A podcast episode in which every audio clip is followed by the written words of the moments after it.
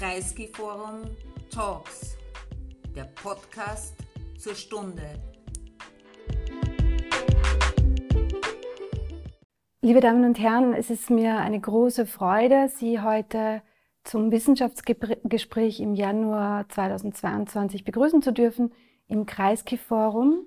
Wir haben heute einen besonderen Gast, äh, Frau Professorin Helga Nowotny, die ich äh, hier sicher nicht vorstellen muss. Ich möchte nur einige ganz wichtige ähm, ähm, Dinge erwähnen, äh, bevor wir auf Helgas Buch zu sprechen kommen. Helga Nowotny ist vielen bekannt als eine der ähm, wichtigen Denkerinnen im Bereich der Wissenschafts- und Technologieforschung weltweit. Sie ist Professorin Emerita der ETH in Zürich.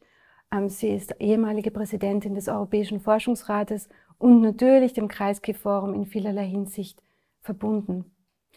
Äh, sie ist eine Autorin vieler Bücher und äh, diese Bücher, von denen ich jetzt äh, nur zwei Rezente auch äh, erwähnen möchte, bevor wir auf ähm, Helga Nowotnys ähm, letztes, also zeitlich gesprochen, neuestes Buch zu sprechen kommen. Das letzte wird sicher nicht sein, wie ich dich kenne.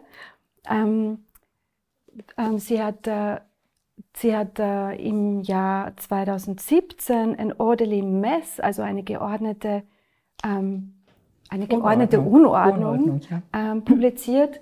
Ähm, und sie hat äh, auch äh, zum, natürlich in, in, in vielerlei Hinsicht ähm, und aus mehreren Perspektiven zum besseren Verständnis und zur Problematisierung des Zeitbegriffs in unserer Gesellschaft äh, beigetragen. Die Bücher werden sehr weit rezipiert, werden in äh, viele Sprachen übersetzt und so wird es auch äh, mit diesem Buch sein, in AI We Trust. AI ähm, steht hier für äh, Artificial Intelligence, also künstliche Intelligenz. Ähm, auch dieses äh, Buch wird es in, ich weiß jetzt nicht genau wann, aber es wird dieses Buch auch in deutscher Übersetzung geben. Und ähm, ja, es gibt ja für, für jedes Buch, und das äh, kann ich aus meiner eigenen, viel, viel beschränkteren Erfahrung, als, als es bei dir der Fall ist, sagen, liebe Helga.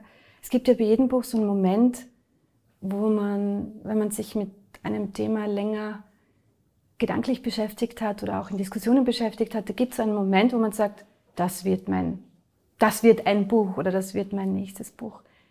Ähm, was war der Moment, der, der zu diesem Buch geführt hat? Der Moment ähm, war ein Zusammentreffen verschiedener Themen, die mich Zeit meines Lebens umgetrieben haben. Das eine ist das Thema Zeit, das, wenn man einmal sich damit zu beschäftigen beginnt, einen ja nie mehr loslässt. Und zum Thema Zeit gehört natürlich unsere Imagination der Zukunft, die Art und Weise, wie sich unsere Begrifflichkeiten, was gehört zur Vergangenheit, was ist Gegenwart, was ist Zukunft verändern. Natürlich haben die Menschen immer gewusst, das ist vergangen, das ist gegenwärtig und dann gibt es etwas, was noch im Kommen ist. Aber die genauen Abgrenzungen haben sich verschieben. Äh, wenn wir etwa ans Mittelalter denken, die Zukunft hat darin bestanden, dass es vorbestimmt war, ob man in die Hölle kommt oder ins Fegefeuer oder äh, in, in den Himmel und mehr gab es dazu Zukunft nichts zu sagen. Während mit der Moderne hat sich dann dieser Zukunftshorizont geöffnet. Also das Thema Zeit war einstrahlend. Und das andere war äh, die Beschäftigung mit Ungewissheit. Ich habe ja auch ein Buch geschrieben, die List der Ungewissheit. Und die Ungewissheit hängt natürlich mit der Zukunft zusammen. Ähm, wir können die Zukunft nie vorhersagen, aber wir wollen so viel wie möglich darüber wissen, weil wir ja unser eigenes Leben mitgestalten wollen und natürlich auch wissen wollen, was kommt auf uns zu. Und ähm, der dritte Strang ist natürlich Artificial Intelligence, also künstliche Intelligenz, die Art und Weise, wie unser Leben, die Arbeitswelt, auch die Art, wie Wissenschaft betrieben wird, äh, deutlich geprägt ist von künstlicher Intelligenz und vor allem von den Algorithmen, die ein Teil dieser Prozesse sind. Und es kam, wie du richtig sagst, so der Moment, wo ich ähm, gesagt habe, ja, ich muss das miteinander verbinden. Mhm. Und ähm, daher ist der Untertitel des Buches die Macht der vorhersagenden Algorithmen, aber auch die Illusionen, die damit einhergehen und wie können wir das kontrollieren oder werden wir davon kontrolliert. Und es ist eben diese Zusammentreffen dieser unterschiedlichen Themen, die mich, wie gesagt, seit langem umtreiben, die dann dazu geführt haben, mich hinzusetzen und das Buch zu schreiben. Also es ist ja ein, ein Kennzeichen aller deiner Bücher, ähm, dass, sie, dass sie Dinge, die anscheinend und am ersten Blick so keine starke Verbindung miteinander haben, zusammenbringen, dass sie Menschen zum Denken anregen und auch, dass sie immer etwas völlig Unerwartetes enthalten. Und ich glaube, dass ähm, dieses Buch, das jetzt, wenn man, wenn man drauf äh, schaut, ähm, wie man, vor allem wenn man die Autorin, äh, wenn man es nicht sieht, wer die Autorin ist, könnte man meinen, das ist ein Buch, das sich wie viele andere Bücher, die derzeit geschrieben werden über künstliche Intelligenz, einfach mit der Frage beschäftigen, wie man im Zeitalter der Algorithmen, im Zeitalter der Maschinen, Intelligenz unter Anführungszeichen, wie man sicherstellen kann, dass Menschen weiterhin ähm, meaningful control, also sinnvolle Kontrolle über, über das Handeln in der Welt haben. Aber es geht in diesem Buch um, um viel, viel mehr. Und ich glaube, es geht in diesem Buch um vieles, was wir auch in dieser Krisenzeit lernen können. Also ein, ein, der Untertitel, wie du sagst, ähm, beschäftigt sich mit ähm, prädiktiven Algorithmen und, und aber im weiteren Sinne, in einem sehr philosophischen Sinne auch mit der Vorhersage. Mhm. Also du verwendest zum Beispiel ähm, ein, äh, den Metapher eines Spiegels.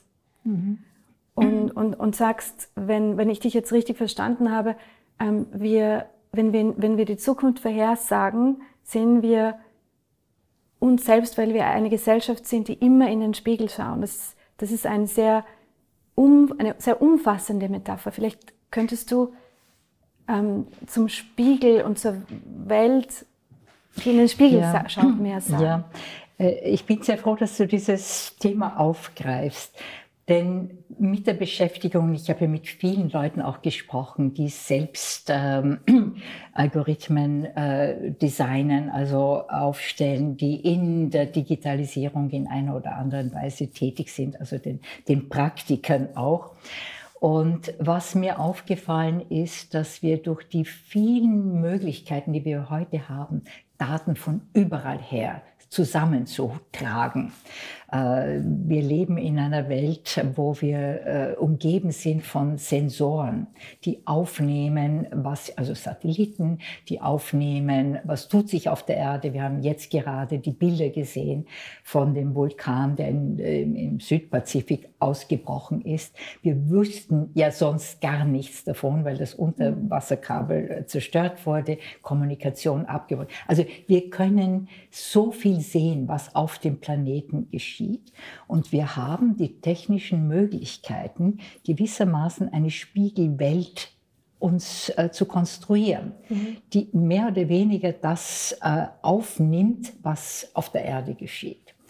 Und das sind technische Möglichkeiten, die wir haben. Aber was zeigt uns diese konstruierte Welt, diese Spiegelwelt? Wir schauen uns in den Spiegel. Und äh, bei den Vorhersagen, die Zukunft können wir nicht wissen. Das ist eine Illusion.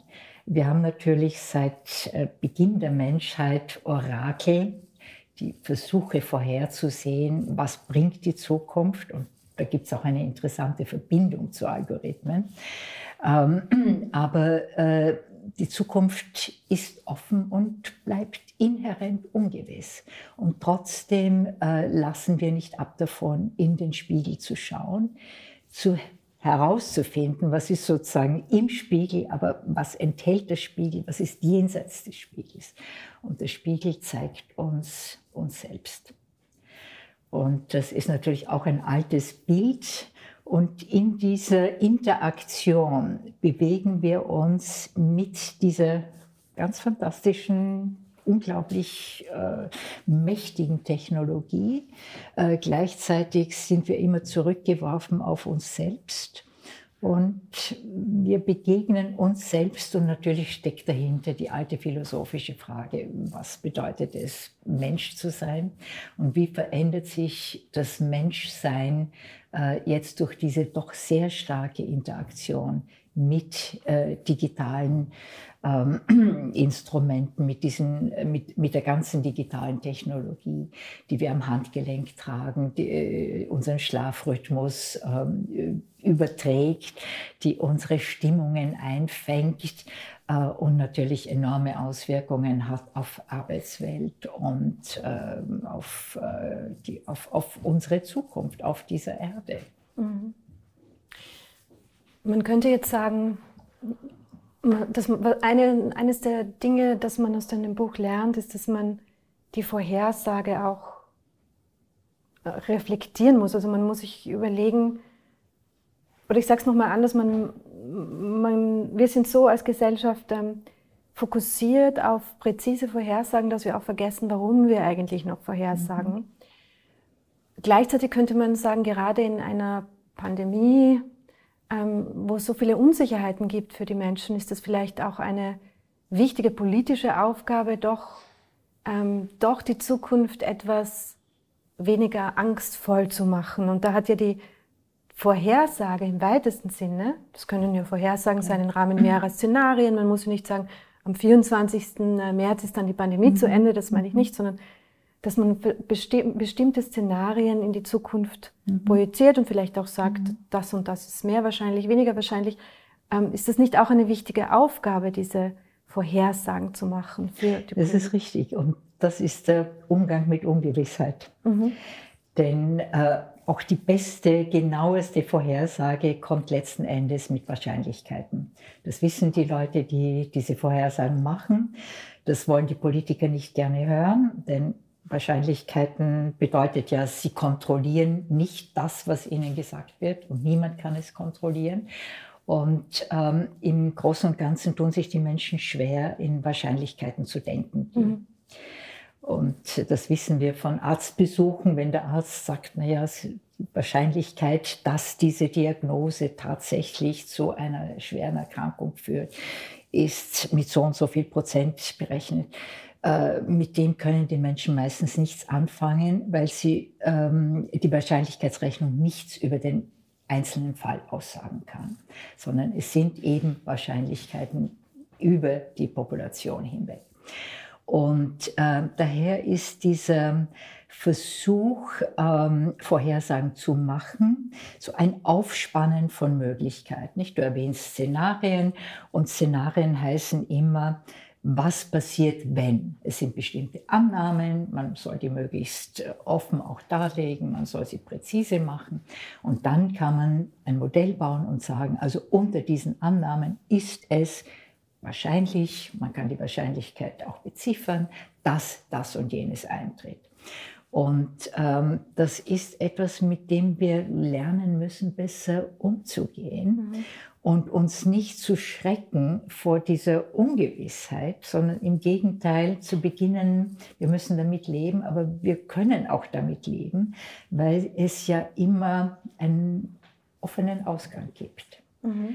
Also die Fälle, wo man sagt, ähm, wenn dann, und das tritt deterministisch ein, das Einzige, was wir wissen, wir alle müssen sterben.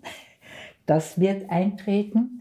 Und dann kann man natürlich im Bereich der Naturwissenschaften bestimmte Naturgesetze, wo man genau weiß, das sind die Anfangsbestimmungen, das sind, also da kann man Dinge dann einigermaßen ähm, mit gewissen Sicherheiten vorhersagen.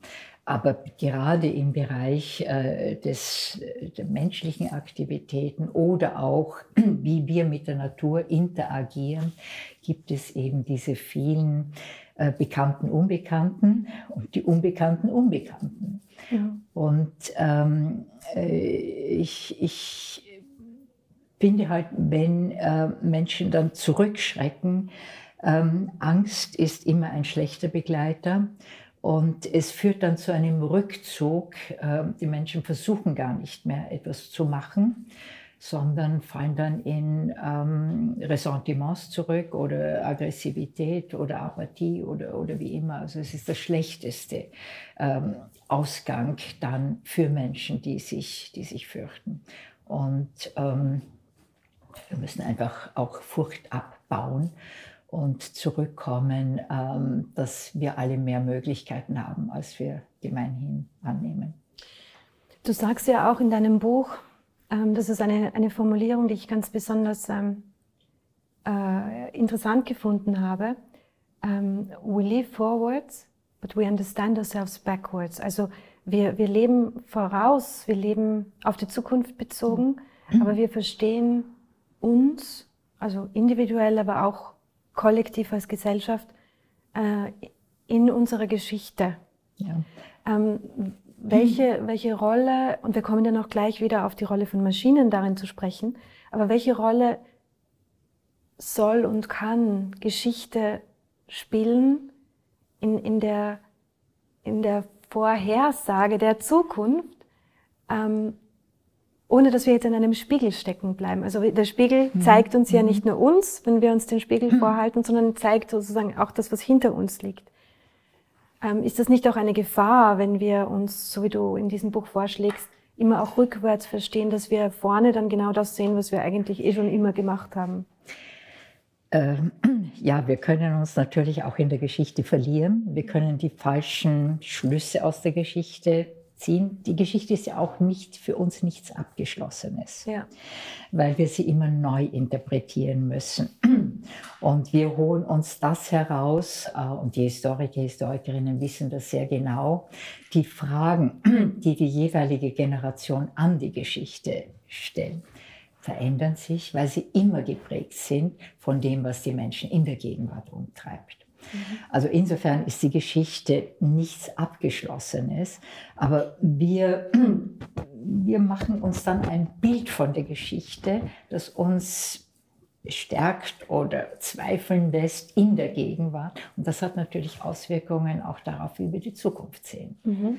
Also das ist dieses Wechselspiel. Auf der einen Seite holen wir dann bestimmte Bilder, Vorstellungen, von dem, wie es gewesen ist. Das hängt mit unseren Fragestellungen, unseren Problemen, die uns umtreiben, in der Gegenwart zusammen. Aber es soll uns helfen, ja, also wir wollen etwas verhindern, damit es nie wieder passiert. Nicht? Mhm. Also das ist ja ein ganz, äh, ganz wichtiger äh, auch ähm, gedanklich ähm, wichtiger Weg, was wir ablehnen, was wir verabscheuen, was wir verhindern wollen, dass es sich wieder in, äh, wiederholt. Mhm. Äh, andererseits gibt es natürlich den nostalgischen Blick zurück, sehr oft äh, verbrämt. Es war nie wirklich so. Also wir imaginieren dann eine schöne, komfortable Vergangenheit und hoffen, dass wir das bewahren können und in die Zukunft rein. Das ist natürlich eine Illusion. Also es ist dieses Wechselspiel und ich kann dazu nur abschließend sagen, also die Zukunft bleibt offen, aber wir haben die Möglichkeit, ähm, sie doch ein wenig mitzugestalten. Mhm. Mhm. Ja, also die, die, die Vergangenheit hat für für manche die, auch die Funktion, so das sichere, bessere, die sichere, bessere Alternative zu sein, in denen die Ängste der Zukunft nicht auftauchen. Ich glaube, man sieht es derzeit auch in der in einer bestimmten Form der Idealisierung einer scheinbar unberührten Natur in der Vergangenheit, die ja nie so unberührt und sauber war. Mhm. Ähm, aber das betrifft ja auch eine, also ein, eine Darstellung, die in vielen Büchern zur, zur künstlichen Intelligenz, in deinem nicht, sage ich gleich dazu, vorkommt, dass man so die Vergangenheit als die ähm, eine fast verklärte Vergangenheit suggeriert, wo, wo, wo die Menschen ähm, entschieden haben, was gut ist und die Maschinen waren im Dienste der Menschen und jetzt kommt ist diese große Zäsur da und in der Zukunft ähm, übernehmen die Maschinen die Welt. Also das ist diese, diese Roboter-Apokalypse sozusagen, die interessanterweise, und das ist jetzt ein, das erwähne ich jetzt, weil es ja wieder mit dem Spiegel zu tun hat, in, ähm, in, in Serien wie zum Beispiel Black Mirror mhm. eben sehr mhm. stark auch ähm, mhm. ähm, vorkommen. Ähm, also eine verklärte Vergangenheit und dann die Zäsur und dann die Zukunft, die von Maschinen bestimmt wird. Ähm, in deinem Buch ist es ja viel, viel nuancierter. Aber trotzdem sagst du, und das ist jetzt mein Wort, aber es gibt sowas wie einen Tipping Point, wo die, die, der Einfluss von Maschinen am Handeln, Handeln unter Anführungszeichen, ähm, doch so wichtig wird, ähm, dass sich bestimmte Dinge auch qualitativ verändern. Mhm. Ähm, wann und wie tritt dieser Zeitpunkt ein? Und was ist der Unterschied in, zu, zu ähm, Veränderungen in der Vergangenheit, zum Beispiel die, die, ähm, der Einsatz von Maschinen in der Landwirtschaft, das hat große gesellschaftliche Veränderungen gegeben. Was ist jetzt hier auch qualitativ anders? Also du sprichst es an, Mensch-Maschinen-Interaktionen, die hat es natürlich seit dem Beginn der Technik gegeben. Und irgendwann sind die Menschen draufgekommen, ähm, die Maschine, Transportmittel, ähm, ich setze Maschinen ein und ich erreiche das Ziel schneller, als wenn ich zu Fuß gehe. Also ganz ein primitives Transportmittel. Ich habe einen Esel und setze mich auf den Karren oder auf den Esel mit dem Karren und ich komme schneller ans Ziel. Äh, bis hin eben zur Industrialisierung, die halt die ganze Produktivität umgestellt hat weil Maschinen nicht ermüden wie Menschen, weil Maschinen ähm, viel schneller sind, viel genauer sein können. Ähm, die, die, die ganze Geschichte der industriellen Revolution handelt ja davon, wie das zusammengekommen ist. Was jetzt dazu kommt, ist, ähm, äh, und das hängt eben mit diesen prädiktiven Algorithmen zusammen, dass wir jetzt äh, die Möglichkeit haben, doch weiter in die Zukunft vorhersehen zu können, basierend auf Daten aus der Vergangenheit. Die Vorhersagen beruhen ja alle auf Daten aus der Vergangenheit. Wenn uns Google oder Microsoft oder, oder wer auch immer mit ähm, angenehmen, äh, komfortablen Vorhersagen bearbeitet, du wirst dir doch dieses andere Buch auch kaufen wollen. Du wirst doch deinen Urlaub in dieser schönen Gegend machen wollen. Beruht das eben auf Daten die diese großen Firmen über dich haben, dein Kaufverhalten, dein, ähm, deine Präferenzen, deine Vorlieben etc. Und ähm, wenn wir beginnen, äh, das als, einen, äh, als, als ein Agenz anzusehen, also der prädiktive Algorithmus hat die Macht, wirklich Vorhersagen zu treffen. Oder das ist eine, eine Wortwahl, die immer wieder auftaucht in der Literatur. Der Algorithmus kennt mich besser als ich selbst. Ja? Dann glaube ich, der Algorithmus kennt mich besser als mich selbst. Also hat er Wissen, das ich nicht habe. Und dann wird so etwas Essentialistisches daraus. Mhm. Also der Algorithmus hat Macht und agiert selbstständig und weiß mehr und weiß, was ich in Zukunft machen werde. Und das ist natürlich eine erschreckende Vorstellung.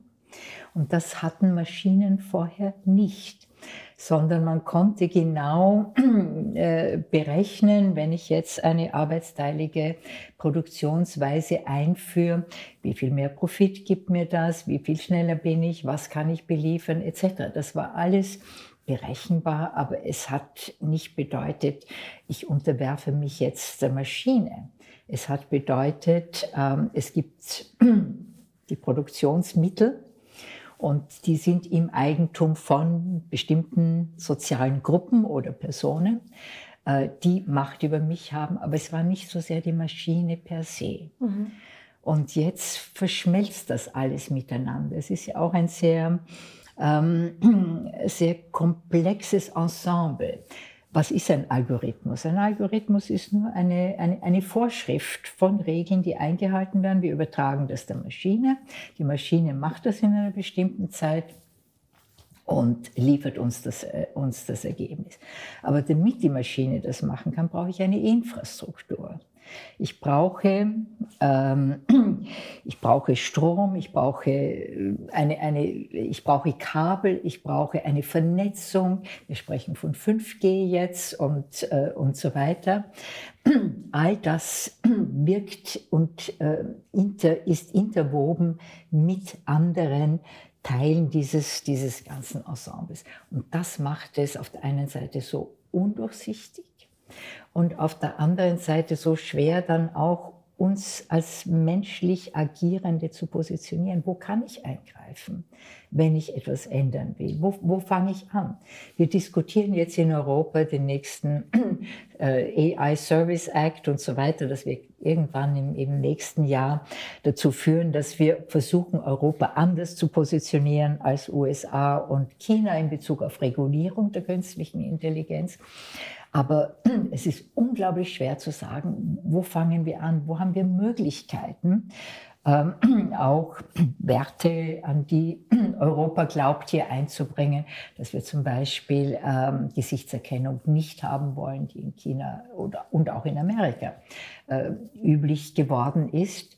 Und ähm, wie mache ich das am besten? Mhm. Es, es, gibt gesetzliche, technische, äh, infrastrukturelle äh, Vorgaben äh, und die Regulierung tut sich sehr schwer.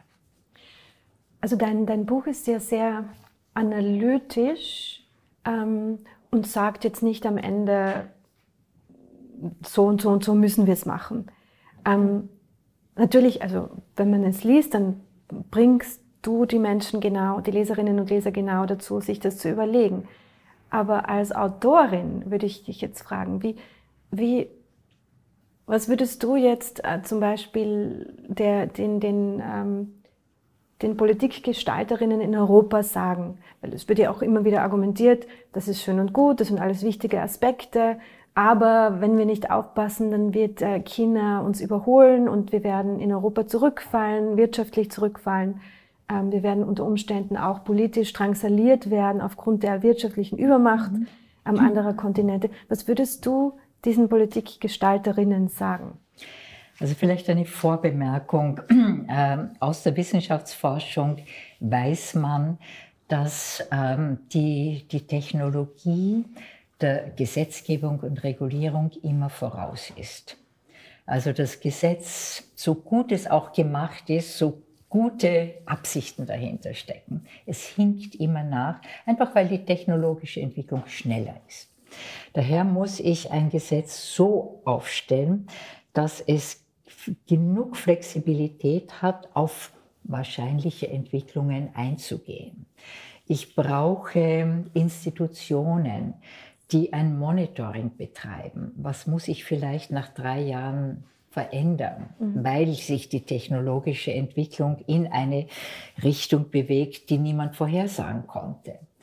Und mein, mein Rat oder meine, meine Botschaft wäre ganz einfach, ähm, sich genügend Flexibilität, also zu wissen, wo sind gewissermaßen die Grenzen, die ich habe, in welche Richtung will ich gehen.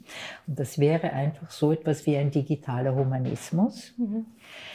Und dann genügend Flexibilität äh, zu lassen, ähm, um auf den jeweiligen Kontext einzugehen. Mhm. Also was das Wichtigste ist, nicht zu glauben, wir haben jetzt eine Formel, wir haben eine Vorschrift, die für alles zutrifft, sondern wir brauchen viel mehr kontextsensitive, also ähm, Vorschriften, gesetzliche Vorgaben, Regulierungen, die auf den jeweiligen sozialen Kontext eingehen können. Der Begriff des digitalen Humanismus ist ja auch einer, der immer wichtiger wird. Ähm, was, was meinst du mit dem Begriff digitaler Humanismus? Also ich erwähne es, es gibt ja ein Wiener Manifest des digitalen Humanismus und es gibt in Wien auch eine, eine Gruppe, zu der wir beide auch gehören, äh, die versucht, äh, diesen digital, digitalen Humanismus eben auch mit Leben zu füllen. Ähm, was ich darunter verstehe, ist äh, der Versuch, diese äh, Interaktion zwischen Maschine und Mensch auf eine humanistische Basis zu stellen. Und damit meine ich, wir müssen auch ähm, bedenken, ähm, was wir als menschlich bezeichnen, als humanistisch, mhm. entwickelt sich ja auch weiter. Und ähm, uns trotzdem immer wieder klar zu sein, was sind unsere humanistischen Werte, worin besteht unser Menschsein, was und was entsteht aus dieser Koevolution mit der Maschine. Wir haben ja, seitdem sich die Menschen Brillen aufgesetzt haben, und das ist schon im 13. Jahrhundert passiert, haben wir ein Artefakt, das unsere Sehkraft verstärkt. Wir haben Prothesen. Wir haben äh, zusätzlich, unser Körper ist ja schon voll mit Bestandteilen, die von außen kommen, die unser Leben erleichtern. Wir haben künstliche Hüften etc. etc. All das ähm, äh, gehört zum Menschsein dazu. Und ähm, auch künstliche Herzen jetzt äh, vor kurzem, also dieses äh, Schweineherz, das äh, offenbar erfolgreich ähm, transplantiert wurde, ermöglicht es, dass wir eben auch mit Organen von anderen Lebewesen ähm, uns in Zukunft unser eigenes Leben besser gestalten können. Ähm, und wenn man aber dann auch in die Forschung schaut, nicht, also es, es gibt zum Beispiel Forschungen, wie gehen Menschen um, die ein, äh, ein, ein, ein, Herz von einem anderen Menschen bekommen ja. haben. Und dann zeigt sich, äh, die meisten beginnen dann sozusagen mit diesem imaginierten Spender zu sprechen und ein freundschaftliches Verhältnis zu beginnen und, und, und so weiter. Und, und das sind alles so kleine Bestandteile, wie lernen wir mit diesen künstlichen Maschinen zu leben, die wir stärker integrieren, aber wir sollen eben nicht ihnen unsere, mhm. ähm, unsere Handlungsfähigkeit übertragen. Mhm. Zuletzt möchte ich noch eine einen Aspekt äh, hervorheben, den ich in, in diesem Buch auch ganz besonders produktiv gefunden habe, dahingehend, wie wir über, über die Zukunft nachdenken. Aber wenn ich jetzt dieses Wort Zukunft in den Mund nehme, höre ich Helga Norbert in meinem Kopf, die sagt, wessen Zukunft ist es denn?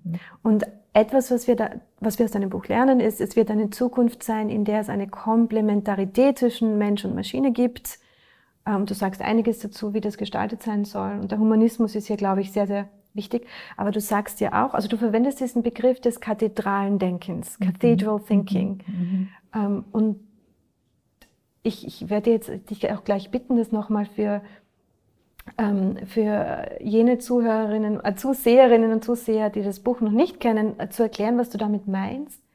Aber hier geht es ja auch um eine Definition von Zeit, die nichtmenschliche Lebewesen mit im Blick hat.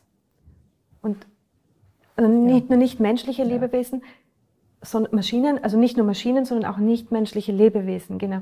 Ähm, es geht um einen neuen, neuen Blick auf die Zeit. Ja. Also was bedeutet dieses kathedralen Denken? Also es ist ein ungewöhnlicher Begriff, vor allem im, im Deutschen. Mhm. Und es erinnert aber an eine Praktik, die Teil äh, der europäischen Identität ist, wenn man mhm. so sagen kann. Denn wir finden überall in, in Europa Kathedralen, die im Mittelalter erbaut wurden. Und der Bau dieser Kathedralen hat bedeutet, ähm, es braucht mehr als eine Generation, um sie fertigzustellen. Die Bauweise war so, dass man, das, äh, es hat seine Zeit gebraucht und meistens war es ähm, allen Beteiligten, also sowohl äh, die, die Kommunen oder der Herrscher, der dann auch finanziell beigesteuert hat, aber vor allem den, den Bauern klar, wir brauchen eine langfristige Perspektive. Und dieses Bauen in die Zukunft. Also das äh, soll dieser Begriff dieses kathedralen Denkens einfangen. Wir wissen, es geht über eine Generation hinaus. Wir wissen auch nicht genau, wann es fertig sein wird. Mhm. manche Kathedralen sind unfertig, zumindest nach den Vorstellungen derer, die die, die, die Kathedrale erbaut haben. Und was wir brauchen, wir sehen jetzt, wir haben die Möglichkeit, viel mehr über die Vergangenheit zu wissen. Äh, durch die Technologie, also im, im genetischen Bereich. Ähm, äh, wir schauen jetzt in den, ins Weltall. Millionen, Millionen von Lichtjahren zurück, was damals passiert ist. Wir glauben, das passiert jetzt, aber Tatsache ist, es ist vor Millionen, Millionen von Lichtjahren passiert.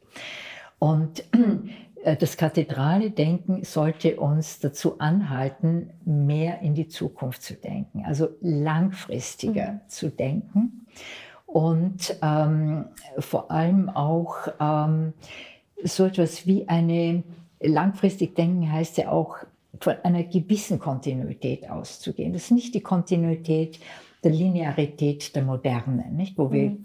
Also Fortschritt ist linear, äh, allen Menschen wird es besser gehen und das verläuft alles linear. Die Zukunft wird sicher nicht linear verlaufen, äh, aber das kathedrale Denken würde uns ähm, äh, dazu anhalten, zu glauben und darauf hinzuarbeiten, dass wir längerfristig in die Zukunft schauen müssen. Und wenn wir uns die ganze Umweltsituation anschauen, das sind ja Zeiten, zeitliche Zyklen äh, und äh, zeitliche Skalen, die mit unserem Lebensalter nicht zu erfassen sind und mit unserer menschlich geprägten Zeitauffassung. Da geht es eben um Tausende von Jahren und es geht um äh, langfristige Zyklen, die auch ein sehr komplexes Geschehen abbilden. Und ähm, das soll auch unsere zeitliche Auffassungsgabe stärker prägen. Und ähm, ich glaube, es würde uns helfen, die Zukunft eben nicht als eine Einbahn zu sehen, nicht als etwas Vorbestimmtes zu sehen, sondern als etwas, das sich entfaltet und ähm, sehr komplexe Entfaltung sicher. Und ähm, ja, wir wollen auch so etwas wie moderne oder postmoderne oder zukünftige Kathedralen haben, im Sinn von etwas, das wir gemeinsam als, als, als Menschheit auch wollen. Mhm. Das ist, glaube ich, eine sehr wichtige, ähm, eine sehr wichtige Nachricht auch für, für uns alle heute, dass, ähm, also gerade jetzt, wo das kurzfristige Denken auch ähm, pandemiebedingt sehr um sich greift also, liebe Damen und Herren, ich möchte Ihnen dieses Buch sehr ans Herz legen. Ich glaube, das Gespräch mit Helga Nowotny hat gezeigt, dass es da weit, also um weit mehr als künstliche Intelligenz im engeren Sinn geht. Es geht um die Frage, wie wir als Menschen in der Welt sind und wie wir über Zukunft und auch über unsere Vergangenheit denken. Ähm, ich möchte mich bei dir, liebe Helga, nochmal bedanken für das Gespräch. Ähm, ich möchte Sie, liebe Damen und Herren, einladen, ähm, auch nächstes Mal ähm, beim Wissenschaftsgespräch des Bruno Kreisky Forums wieder mit dabei zu sein. Und ich danke Ihnen vielmals heute fürs Zusehen, Zuhören und wünsche Ihnen alles Gute. Und dir, liebe Barbara, ein ganz großes Dankeschön. Es war mir eine Ehre, danke.